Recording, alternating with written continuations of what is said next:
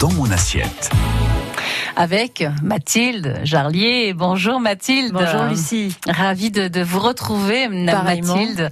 Euh, alors j'ai rien manqué hein, de ce que vous nous avez présenté ces dernières semaines. J'ai pris des notes, j'ai noirci des, des, des, pages avec vos conseils, avec vos recettes également.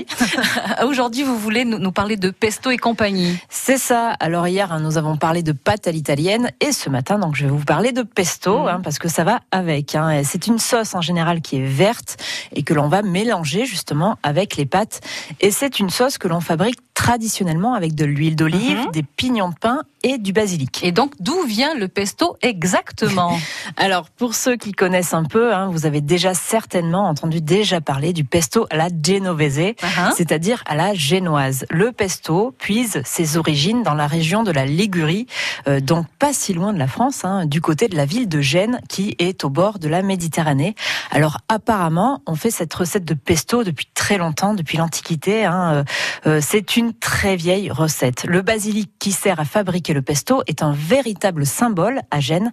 Et le pesto, là-bas, eh bien, en général, est servi avec des petites pâtes courtes mais assez épaisses. Uh-huh. Et évidemment toujours al dente. Hein. Ça, bien sûr. On l'imagine. Quel est le secret d'un bon pesto? Alors, eh bien, même si on en trouve dans tous les rayons de supermarché hein, maintenant, le secret d'un bon pesto, c'est tout simplement de le faire maison mm. avec des produits de qualité. Euh, on va privilégier l'utilisation euh, de basilic frais. C'est le printemps. On trouve des pots de basilic frais un peu partout. Euh, des pots que l'on peut mettre sur son balcon, dans son jardin ou même dans sa cuisine pour avoir le plaisir de cuisiner avec des herbes aromatiques fraîches. Eh bien, ça change absolument tout, hein, mhm. soyons honnêtes. Euh, et avec notre basilic frais, eh bien, on va choisir un bon parmesan hein, chez son fromager, c'est mieux. Euh, et évidemment, une bonne huile d'olive extra vierge pour avoir un goût optimal. Cela me paraît indispensable. Alors avec vous, Mathilde, tout paraît facile et ça l'est sans doute pour vous, hein, extrêmement facile. Mais pour euh, des femmes qui sont, voilà, un petit peu ou des hommes d'ailleurs, qui sont un petit peu débordés, qui ont une, une vie bien chargée, est-ce que vous avez une recette simple à nous ah, proposer? Oui, bien sûr. Je vous ai dégoté une recette qui sera parfaite pour mêler à vos pâtes et vous faire voyager dans, en Italie.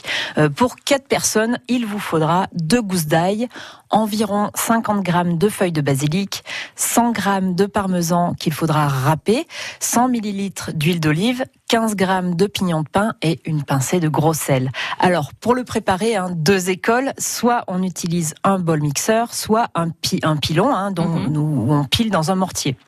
Et dans tous les cas, il va falloir d'abord s'occuper de l'ail avec un tout petit peu de gros sel.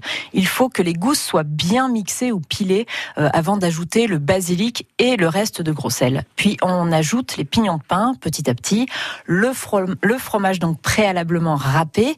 Euh, il faut bien piler, bien mixer tout ce beau monde et on va finir par verser à la fin seulement l'huile d'olive et on mélange bien le tout. Et pour déguster notre fameux pesto, on va pouvoir cuisiner des pâtes, hein, mais on peut aussi utiliser notre pesto comme condiment pour mhm. accompagner une, viande grillée, par exemple, ou on peut même imaginer assaisonner une pizza maison ou une salade hein, aussi avec notre sauce pesto.